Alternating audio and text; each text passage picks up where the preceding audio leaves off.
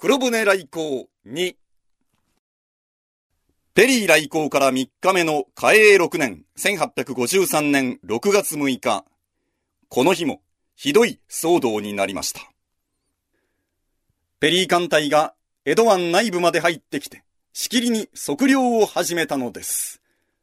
各班の警備船が戻るように呼びかけましたがアメリカは無視しました。浦賀奉行筆頭よりき、加山栄左衛門は、サスケ花号に赴き、これはどういうことかと抗議します。この時もペリーは現れず、参謀が答えました。万一、交渉がならなかった時のためだ。その時は、再び大艦隊を率いて、江戸に来なくてはならない。その時のために調査をしているのだ。幕府首脳部は大いに頭を抱えます。どうしたらよいのだ。外国船など、打ち払えばよいいやいや、勝てませんって。そんな感じで、ちっとも話がまとまりませんでした。結局、幕府は要求を飲むほかありませんでした。6月6日夜、筆頭よりき、加山栄左衛門が、サスケ花号に赴き、栗浜にて、国書を受け取ることを伝えます。6月9日朝、栗浜にて、ペリー及び水兵、海兵隊、軍楽隊、合わせて300名余りが船を降り、日本の地を踏みます。ペリーは両脇に黒人も従えていました。日本人をビビらせるためでしょう。ドーンドーン !13 発の祝砲が打ち上げられます。国書の授与は栗浜の海岸に設けられた臨時の応接所で午前8時から行われました。ペリーから浦賀奉行戸田氏吉、井戸岩見の神広道へ、アメリカ大統領フィルモアの国書が手渡されます。その他、ペリー提督の信任状、ペリーから将軍に宛てた2通の新書も添えられていました。日本からも書類を1通渡します。これは何か？受領書です。約20分の式典の間、通訳を通して交わされた会話はこれだけだったそうです。この日はものすごく暑く、本当か嘘かわかりませんが、警備の足軽が40人ばかり熱射病で倒れたと言います。もし本当ならば、足軽どんだけ虚弱なんだっていうね。大統領の国書は要するにこういうことでした。我が強大なる艦隊をもって、ペリー提督を派遣した目的は、友好と通商、石炭と食料の供給、及び我が避難民の保護である。式典の後、ペリーは言いました。我々は2、3日中に江戸を去るが、来年の4月か5月にまた来る。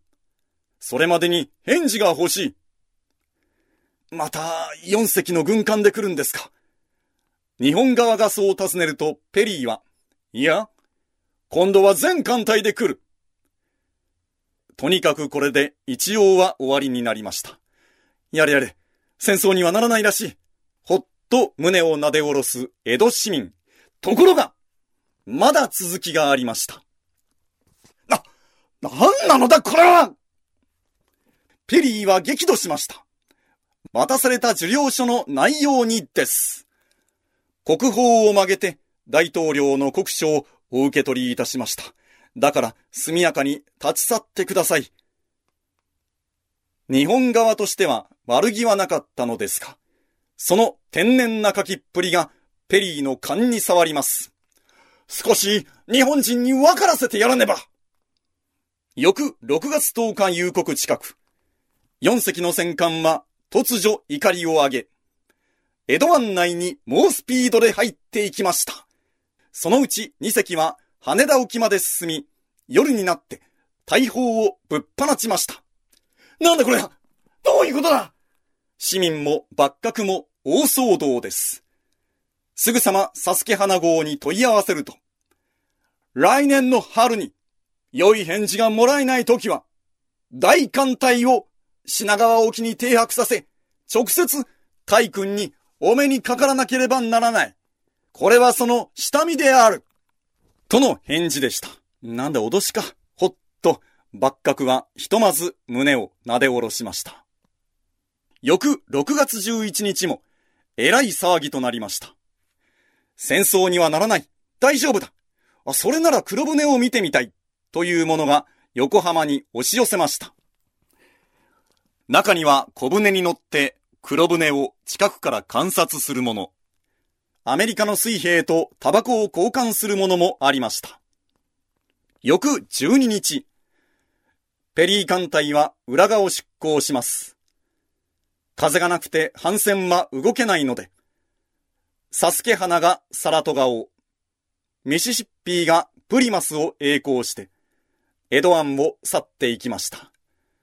その時もまた見物人でごった返しました。弁当持参で来る者、茶屋を出して人儲けする者、最後まで偉い騒ぎでした。太平の眠りを覚ます蒸気船。たった支配で夜も寝られず。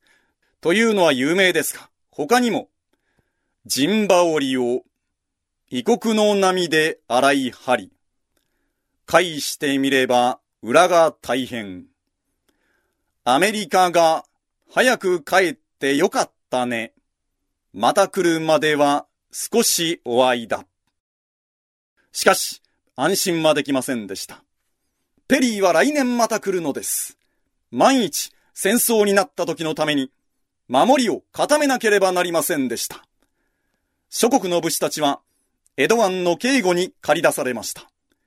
品川には、浜川砲台といって、土佐藩によって計8門の大砲が置かれました。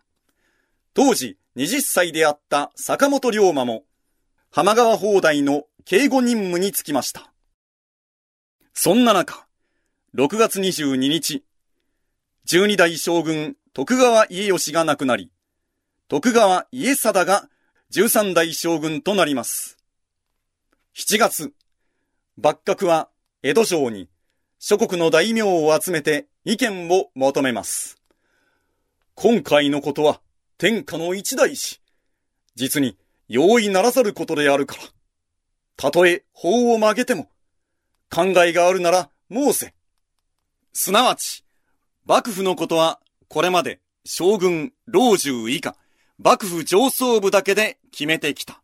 その原則を曲げて天下に広く幕府が意見を求めたのです。旗本、大名、藩士、御家人はもとより、江戸の町人からも意見を受け付けました。こんなことは徳川幕府始まって初めてのことでした。そこで下級武士や町人は、ええー、俺たちも意見していいんだと思うようになります。これが後々、尊王攘夷志士の増加、そして倒幕へと繋がっていくわけです。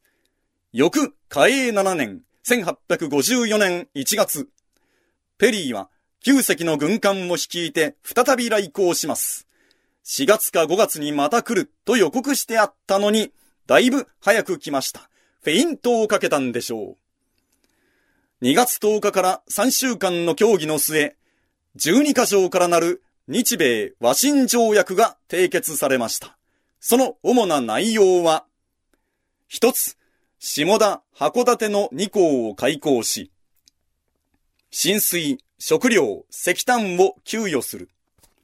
一つ、下田、函館の周辺にアメリカ人の遊北域を設ける。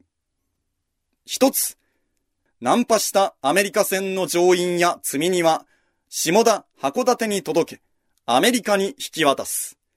一つ、下田に外交官を駐在させる。